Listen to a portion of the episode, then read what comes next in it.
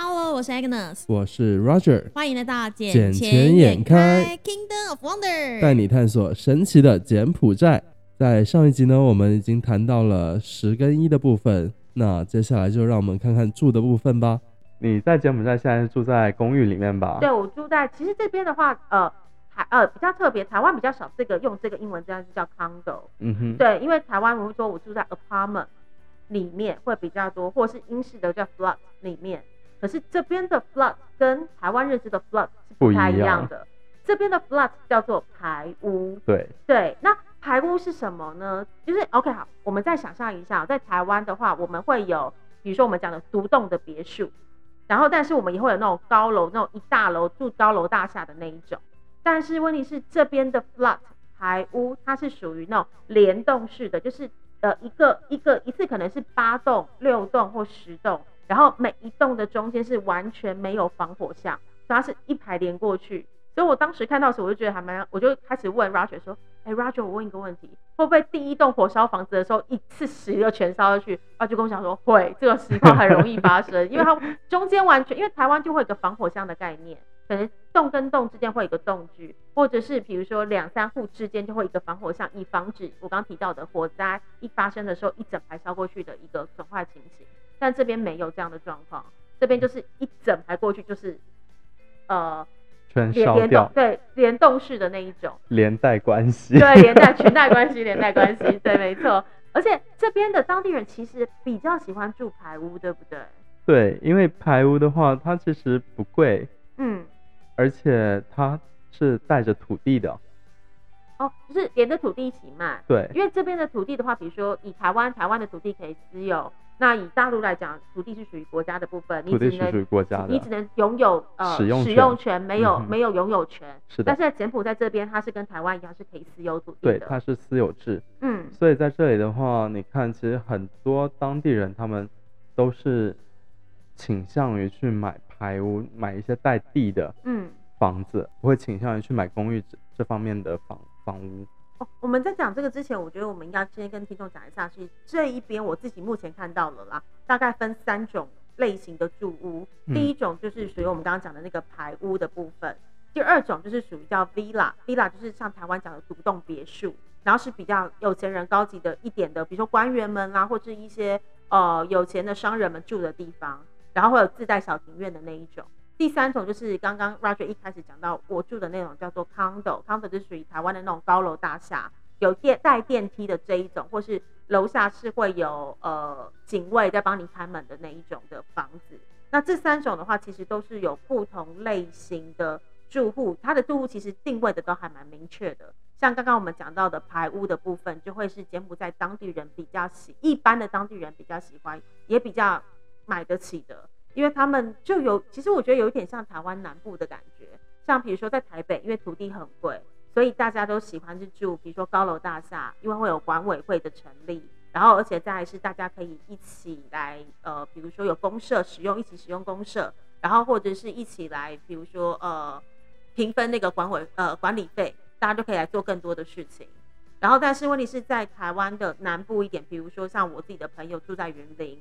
然后他们就喜欢，他们就没办法买，他们啊，应该不是说，他们就比较喜欢买的是，呃，像我们讲的台湾的独栋，透台湾所谓的透天独栋就对了，因为一来是土地的价值比较便宜，二来是搭一个东西嘛，有土私有财，他们觉得我买了这块土地之后，我上面盖的地上路未来还可以，土地还可以增值，然后或者是还可以跟别人做合作，所以他们在南部台湾的南部就会比较喜欢买独栋的别墅，这种透透天别墅这一种。是的，嗯，其实柬埔寨的话也差不多，所以他们这里更喜欢买带有土地产权的房子，嗯，就像他们喜更加喜欢去金边郊区买一些排屋，也不愿意说去金边市区里面买一套公寓，嗯，因为其实价格差不了多少，但是公寓的话它就只有一套，他们有土地权了，没有土地权，但排屋的话，它一个是有土地权。一个是他房子可能是有三层，就差别很大。这边讲到房子三层，有一个特别的地方，这边像台湾的法令就很严谨，就是你不可以加盖，你不能当初送建进去的时候是这呃，比如说规划只有一层或是两层，然后你到最后完工时变成三层或四层。可是这一边我觉得很特别，是你现在现在哦，比如说我现在呃建商盖出来可能是交给你的时候是一层半，嗯，但是问题是他会帮你保留对。上面的部分，会留四根，比如说好，我现在就是一个排屋上面可能留四根钢柱，然后帮你做一个斜的方式的呃一个一个遮雨棚，然后完之后等到未来你有钱的时候，你的买呃就是什么？屋主可以自行的再往上盖上去。对啊，因为嗯、其实，在柬埔寨的话，只要你不超过一定的高度，是都可以加进行加盖的。政府不会管制，政府不会管制，除非是超过当时的，嗯、比如说在机场那边它有限高，嗯，因为你就航航空航空空域的问题。你就只能盖到，比如说三层楼这样子吧，所以你不能再继续加盖上去。但是，如果是你在呃更加郊区一点的话，呃，或者说离金边市区比较近的话，你是可以盖到五层楼左右。哇，嗯，如果是你要再盖到八层楼、六层楼以上吧，如果我没有记错，就是需要再去政府那边再申请。可是基本上就是都是可以 negotiable 的，就是还可以再跟政府来申请讨论这样子。对，所以这样也不错。那那如果是我的话，我就一定要买土地，我也想买排屋。你看，我买了这块土地之后，土地我未来有可能有增值的空间，而且我也可以先买下来之后，等到我有钱，我再盖一层。等到我未来比如说有小孩长大的需求，我再盖第二层、第三层，慢慢的盖上去。我以后全家人可以盖住在整栋里面。而不会被迫说好，因为小孩要结婚啦，或是小孩长大没地方住，我被迫要换换房。是啊，因为其实，在柬埔寨，嗯，你能看到很多人，他们都是有了钱先去买地，嗯，因为地的话，它不用在城市里面，它可以在更偏远的地方或者其他省份买来，它就等于增值。像我们公司的人，其实每个人基本上都有地，哇，只有我们老板是最穷的。但老板是发薪水的那个哦。对，发薪水那一个还没有地，呃，然后员工个个都是有地的。嗯，我记得最好笑的一件事情就是，我们员工曾经想让我们老板帮他把帮他把家里的一块地处理掉，然后我们算了一下，他那一块地的卖掉的价值能够 cover 掉整间公司，而且还有剩很多。所以等于是员工比老板有钱很多。对，哇，我们当时算了一算，就觉得我靠，如果把真的把它卖掉的话，他就是可以来把我们公司买下来，我们要负责叫他老板的那一个人了。哎、那这样子我也可以买地吗？你可以买啊，因为虽然你是外国人，但是你可以通过公司的形式，嗯或者信托的形式来进行购买。所以我我是外国人，我基本上我如果没有透过你刚刚讲那两个形式，我是不能买土地的。嗯，对，因为柬埔寨这一边是不允许外国人持有土地的，所以土地产权基本上还是等于说在柬埔寨籍的下面。嗯嗯，如果你想要买地的话，第一个你可以申请入籍，嗯，再来要么就是你开公司，但是需要当地人持有百分之五十一的股份，再来第三个就是你要有信托，就你让信托代为替你保管，你所谓的信托是指像最近有的嘉华信托呀，嘉华银行的信托？对，所以像我们有很多呃房子的话，我们是委托嘉华那边来进行托管处理的。嗯就他们每年会收取一定的费用嘛。但是因为我们没有当地的国籍，所以我们只能通过这样子的形式来走，因为我们又不想申请入籍。因为我我不知道，因为我之前听到前年呃去年的价码，我其实还蛮惊讶的。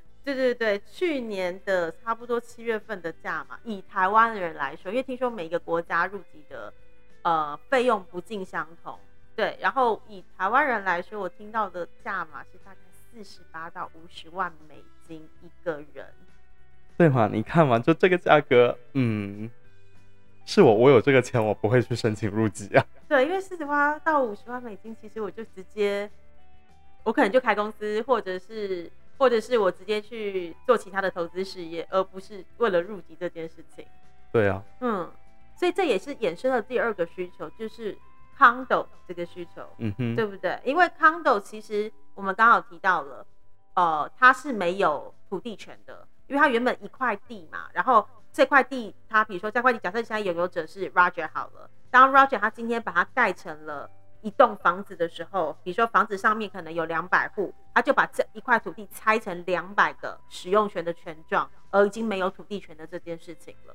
是，对，所以等于是外，这也是我觉得它也是一个方便外国人居住或是投资的一个好方法。因为像我是外国人，我不能拥有土地，所以我就可以去买 condo。那我买 condo 的时候，我只有地上权，所以我还是拥有这个房产，还是属于我的。只是呃，我还可以做一个投资的使用，不管是自住或者是我买下来之后，呃，委托物管来帮我代租给别人，代租给这边，比如在这边工作的人啊，像我这样子，我也是在这边租房，然后也是住在别人买的 condo 里面，然后他们的物管公司对外向我们来承租，然后我们租下来之后，他们的当当时的那个业主，他们就可以收定期的一些呃收呃收益租金，所以对他也是一个很好的投资。而且听说我住的那一栋，这两天我才探听到的那个价嘛，听说当初买的价格才隔不到三年时间，现在已经整整翻了一倍。对，因为你住的那一个地段的话，其实是非常好的。嗯，买房子永远要注意什么？location，location，location。可是哦，尽管它很好，但是近段时间它的升值空间也不会再偏重。嗯，怎么说？因为你那一区都已经发展完了呀。哦，也是，因为大家其实已经从我住的那个 BKK 那个区，已经慢慢往外移到堆谷区去了，对不对？是啊。嗯，堆谷就是它现在所谓的一个新的规划的地方，然后那边有呃学校，嗯，皇家大学嘛，然后完之后那边也离机场也比较近，然后相对于土地也相对于 BKK 这边便宜蛮多的。但其实现在人们更加关注的是在新机场那一边。就红森大道那一块儿，嗯，那一块的话，呃，地段更好，因为它有六十米宽的道路，嗯，而且一用三，还有 Mercedes 很多汽车的品牌 4S 店都在那一条路上，包括呃柬埔寨现在最厉害的 PH 丙发城小区，嗯，在那里也是投资了挺大一块地在新建的，还有像。呃，群梦这两家其实都在柬埔寨非常的有名，其实就数一数二了。因为他们两家盖的小区现在 pH 的绿绿化是非常好的，群梦是紧跟在其后。然后第三个的话，呃，Okday，Okday 也在那一边有地，也是在盖排屋、盖别墅，主主要还是集中在别墅区域为主。因为当地人现在有钱人变得越来越多，所以。他们不并不会想要说一直持续性的去住排屋，而是想要追求说更有品质的生活，更高规格的生活。而且那附近就有一用三，所以他们不用跑到像一用 one、一用 two 那一边去那么远，他们在附近就可以去逛街，而且那一边也有很多国际学校在，所以其实是在那一边的话，吃住行都可以一起解决了。嗯。而且未来的话，那个新机场一旦落成，目前预计是在二零二三年要落成嘛？对。因为二零二三年柬埔寨承办了东亚运东亚运动东亚对东亚运那东亚运动会，所以现在很多很多的基础建设正在如呃如火如荼的动工当中，包括新机场，然后包括了那个一些呃场馆的建设，嗯，然后还有呃公路的部分。公路的部分的话，你看像去年。西港重修了很多道路，因为那些路的话，以前开过去，我去年开过去的时候真的是非常非常的烂。但我上个月我开车过去的时候，就哇，全部都焕然一新。你在主干道没有看到一条路是差的，这么好，我还没有去过西港哎，真的，海边城市哎，对啊，一直一直没有机会去，哎，一直没有找到适合的人陪我去了，是真的，嗯，所以这。接下来的这几年里面，我应该要好好享受一个时间过去。然后，我觉得以后我们有机会的话，我们也可以再跟听众朋友们聊一聊西港这个城市。因为其实西港在我去年刚来的时候啊，也听说了它的一些变化。早年的时候的话，据说一年有三十万个大陆人从大陆来这边，就是寻找新的机会。然后，但是去年的时候，一些因为一些政令的关系，其实也很多人铩羽而归，走了非常多的大陆人回去了大陆。所以我觉得找之后我们可以找一集来做一集有关于西港的故事，然后把西港的整个发展史，然后跟它的过去、现在跟未来来跟听众朋友们分享。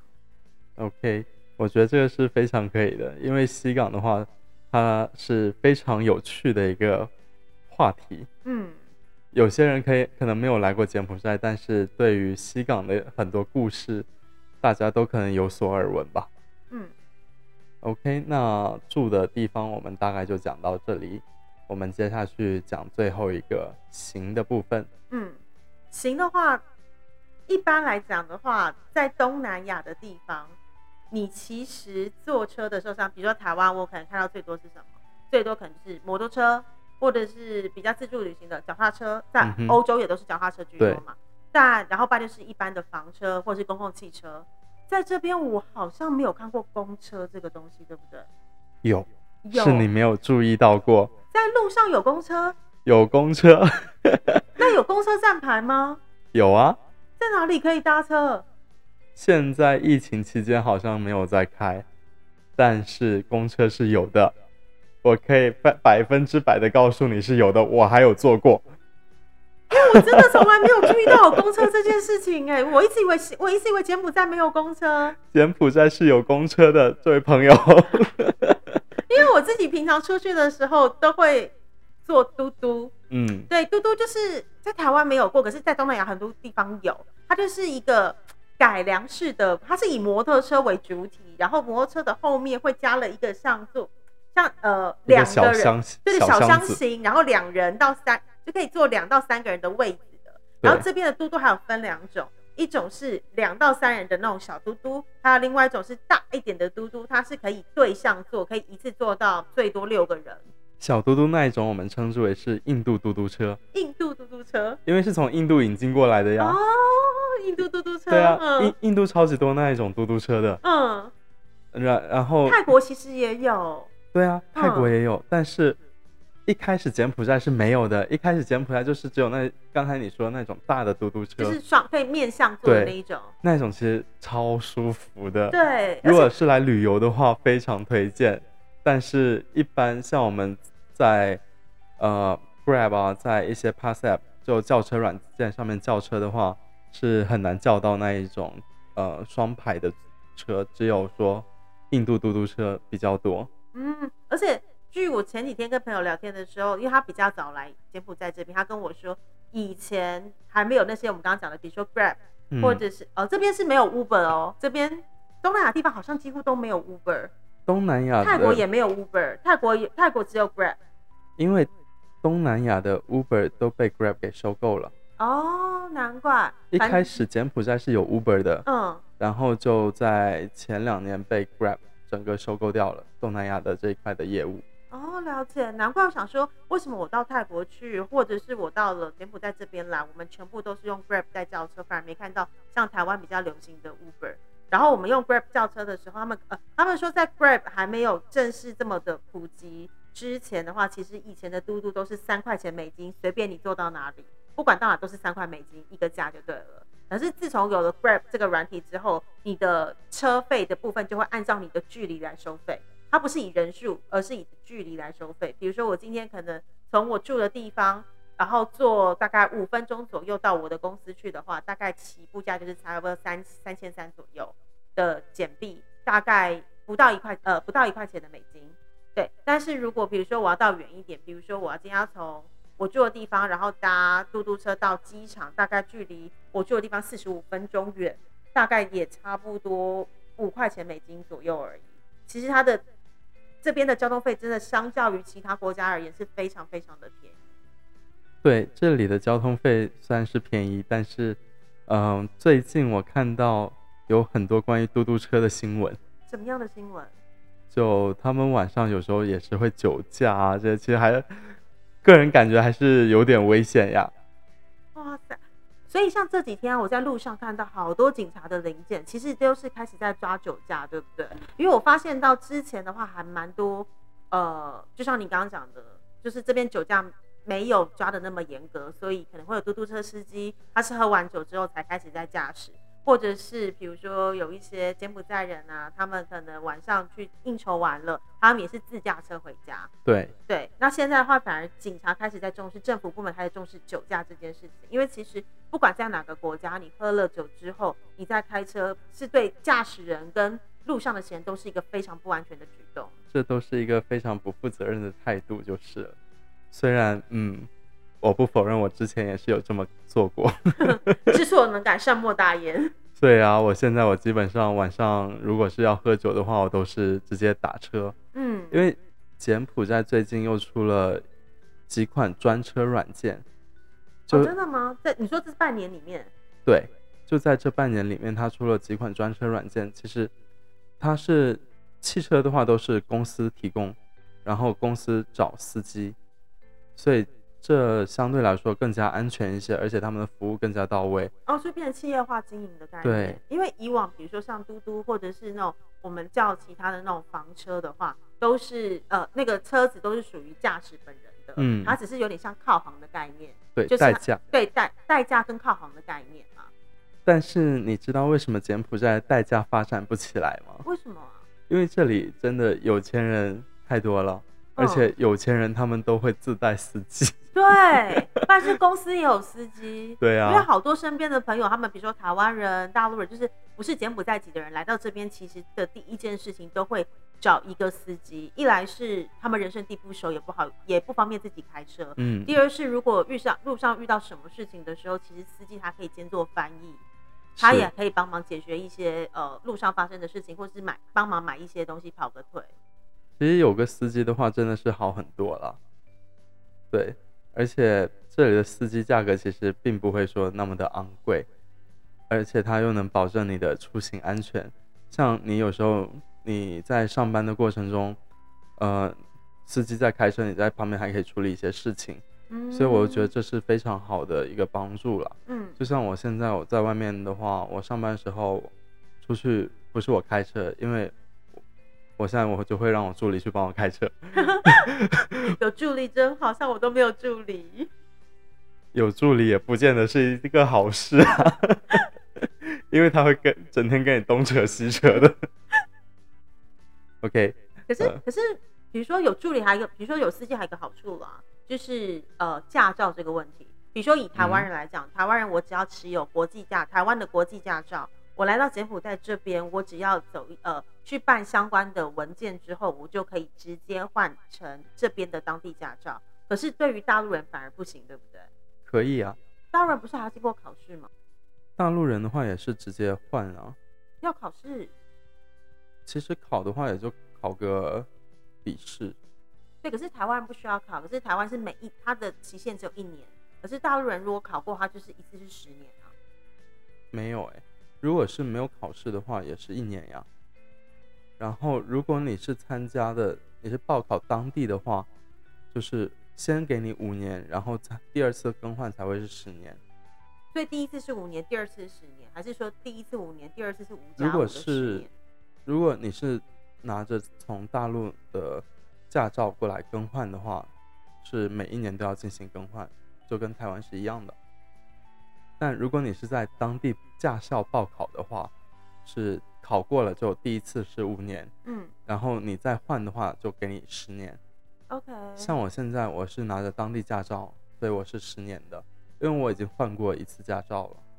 所以你是在当地这边直接报考？对，我在当地考的，而且在当地考的，我只能说非常简单，还非常非常的快速。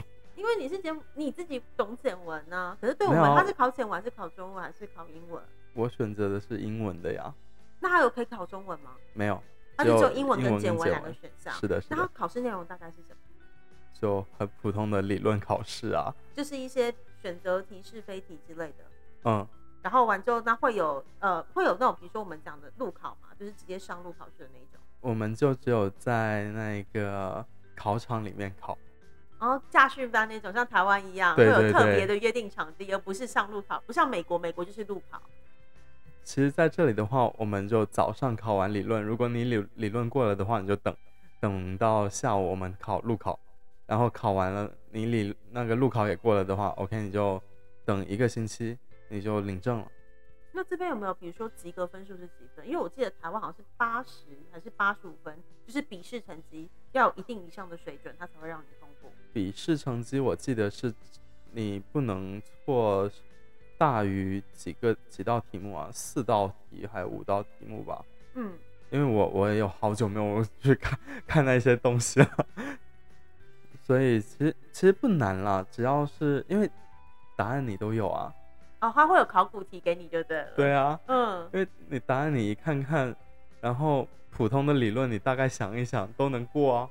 哎、可是难说，因为我之前在大陆工作的时候，那因为大陆他们现在也是非常严苛，就是你上路你一定要有驾照，嗯如果你没有驾照，好像说直接先被关三十天还是四十五天。哇，这么多的？对对对，我记得那时候就是还蛮严重。那那时候我在大陆工作的时候，因为公司有车，所以我们那时候想说，啊，那我是不是也该去考一个大陆的驾照？因为嗯台湾驾照是不能直接换的。后来我就发现，想说啊，我自己在台湾驾照我都拥有十几年的台湾驾照，怎么可能会不知道？我开车经验又这么的丰富。结果完之后，我就上了那个考试的那种考古题，就是那种试验题来试答。我不夸张，我不知道是不是呃有些文字的内容我不是那么的看得懂，或者是两岸的一些呃对于东西的说法不太一样。像比如说我们讲引擎，大陆好像不是讲引擎，发动机对。然后完之后我们讲刹车，大陆讲的是刹车排档，大陆说的是手动挡，对，就是有几个东西是 我一看的时候，我就直觉想说，我怎么可能看不懂？都是讲中文的。结果我一看下去的时候，我那考试考题考的超差，超差的原因是因为我根本看不懂那几个专有名词它所代表的意义，所以我就只能用瞎掰的，就是把它掰过，或是用猜的把它猜过去。对，真的是难为你了呢。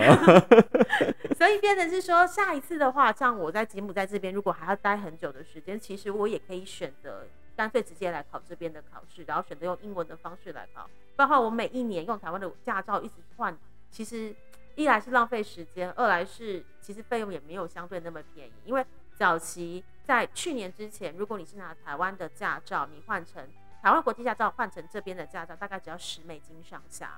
可是我去年去办的时候，他告诉我说我们现在涨到了三十几块美金。我问他为什么，他就跟我讲说，因为我们正在更新我们电脑的系统，所以我们的价格整个往上提高了。我说哇，提高了三倍这么的多。所以为了要就是那为为了长期发展的需求，我觉得我未来应该会选择在这边直接考一个当地的驾照会比较方便一些。而且当地的驾照比更换的驾照更更有效。假有什么设有什么差别？假设警察先把你拦下来，你如果出示的是当地考的驾照的话，比较不容易作假。哦，有这样子的差别。当地驾照跟比如说像我拿那种驾照的，有比如说颜色上有差吗？还是说它上面会特别写什么不一样吗？我们从那一个有效期，我们就可以看出来了。哦，对对对，我懂你意思。因为我的有效期就十年了。嗯，对，我的就是一年的有效期。对啊，哦，这个就是所以它只有那个有效期上的不同而已。呃，暂时来我因为我没有仔细看过你的驾照，所以所以我觉得应该就是有效期上面的不同。嗯，了解。因为考的呃怎么讲，驾照长得都一样啊，嗯，就一张纸。柬埔寨交通局越越弄越乱了，因为以前的驾照它是一张卡，嗯摸起来还很有质感，就是硬的那一种，对硬的嗯卡，就像银行卡卡那种对对对对对。然后现在就变成一张纸，而且是那种还没有护背很完全的纸。我会觉得我拿水一冲，它可能就没了。所以我每次我都很担心，说我这张东西丢了不见了，或者到跑哪里去，我要重新再考一次吗？还是怎么的不？能直接补发吗？电脑应该会，里面有记啊录吧？，对对对，可以补发，用我的护照号就可以去对啊，因为一定。有记录的啊，万一东西不见，再重搞一次，每年这样搞一次还得了？但如果作为外国人你要去补办的话，其实没有那么容易啦。因为首先第一个，你跟他的语言不通，嗯，语言就是一个很大的问题啦。然后再来一个，你就不知道费用的问题。对，因为这这个嗯这个真有差，因为他当时跟我讲说要三十几块美金的时候，然后我那时候想的是，你当我是外地人，你才跟我收这个钱吧，我就会觉得应该有个本地价跟外地价。可是后来我发现我后面的另外一个人，他是呃大陆人，但是他有带着他的翻译过来，可能他秘书吧带他翻译过来，然后他也是投同样三十几块美金。我就心想说，那好吧，那就算了，可能就真的是他们的系统正在更新当中，所以才变贵。更新系统需要一些费用支持吗？对，就是大家一起 support 政府，让政府能够发展的越来越好。那这边的我们，比如说我们刚刚讲到了，我们比如说好，我们自己坐外面的那种嘟嘟车啦，或者是我们叫，比如说叫路边的车子，然后到我们可以自己自驾车，这边的车子贵吗？因为我自己家没有在边买过车。这边的车其实还是挺高的。你说价格挺贵的，对，因为它的关税很高。所以这边是不是很多二手的车子？这边你在路上看到的，现在新车多了很多，嗯，但是按照以前来说的话，基本上都是二手车为主，而且都是从日本那边进过来的，像 Toyota，然后 Lexus。其实你在大陆看的话，Lexus 五七零是很很高级的车。车种了，但是你在这里看就感觉好像在看街车一样，因为有钱人都在开那个车。对，有钱人都在开那个。然后去年更妙的是，妈耶，劳斯莱斯，整条街都是。我在想，这柬埔寨，柬埔寨不是不应该是 Kingdom of Wonder，Kingdom of Wonder，Kingdom of Wonder。对啊，你永远不知道柬埔寨这里是会给你带来什么样的惊喜。真的。可是问题是这边皮卡也特别的多哎，我觉得这里开皮卡超级合适的，皮卡你要跟听众解释一下，因为台湾的人可能对皮卡不是这么的熟悉，因为台湾真的不多皮卡。然后台湾的皮卡什么时候看到最多，你知道吗？救援吗？不是，选举。台湾的选举的时候，皮卡就会是选举专用车，因为你知道台湾选举到最后的一个礼拜、两个礼拜时，其实候选人都喜会做一个动作叫扫街，嗯，然后他们扫街的时候最喜欢站在皮卡的上面，要么就吉普车，要么就皮卡，可能是皮卡会居多，是因为皮卡它的后后箱的空间比较大，我可以站比较多的人在一起在上面，所以我看起来声势会比较浩大一点点。然后但是问题是，如果是吉普车的话，可能就只有两位，那两位可能。那个感觉，那个气势就没有那么强。你知道选举是要一种气势的对抗，对对对，对，就让人家觉得说我的赢面比较大，我比较多人支持。所以皮卡最常在台湾出现的时间就是在选举期间。但是这一点又不太一样，因为在大陆的话，皮卡后面是不能坐人，也不能站人的。可是，在柬埔寨哦，他们后面就哇坐着一帮人呢。每次去郊游的时候，你看哇，后面皮卡后面真的是满满的一帮人，要么就放着冰。呃，那个小冰桶啊，再加上什么一些吃的东西啊，还有人就直接在皮卡里面喝起来了，就直接后面开 party 就对了。对。那万一一个紧急刹车怎么办？就飞出去了。嗯哼。哇，好精彩哦！就嗯，很厉害，很厉害。可是皮卡这边真的蛮适合的，除了你刚刚讲就是那种可以开 party 之外啊，可以出去，因为它限制没那么严格。然后还有另外原因是因为它比较高。对，然后这边的话有半年都是雨季的状态。是的。对，别忘了我们去年也有个淹水的经验在。哎呀，你不要再提了。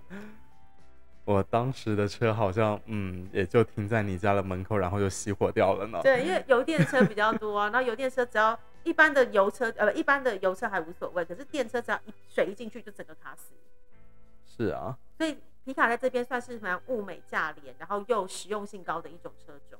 像我们家有在做工程嘛，嗯，然后我们家车基本上也都皮卡车为主，因为后面可以载人、载材料，非常的实用，而且一次性可以拉二十个人，一次性的很很适合出工跟出班，非常的适合，超级合适的。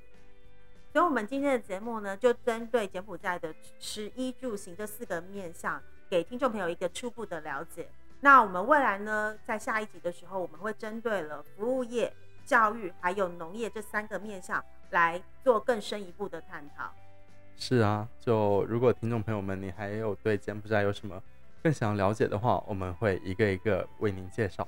嗯，那我们今天节目就到这边喽，好，下次见喽，跟大家说拜拜哦。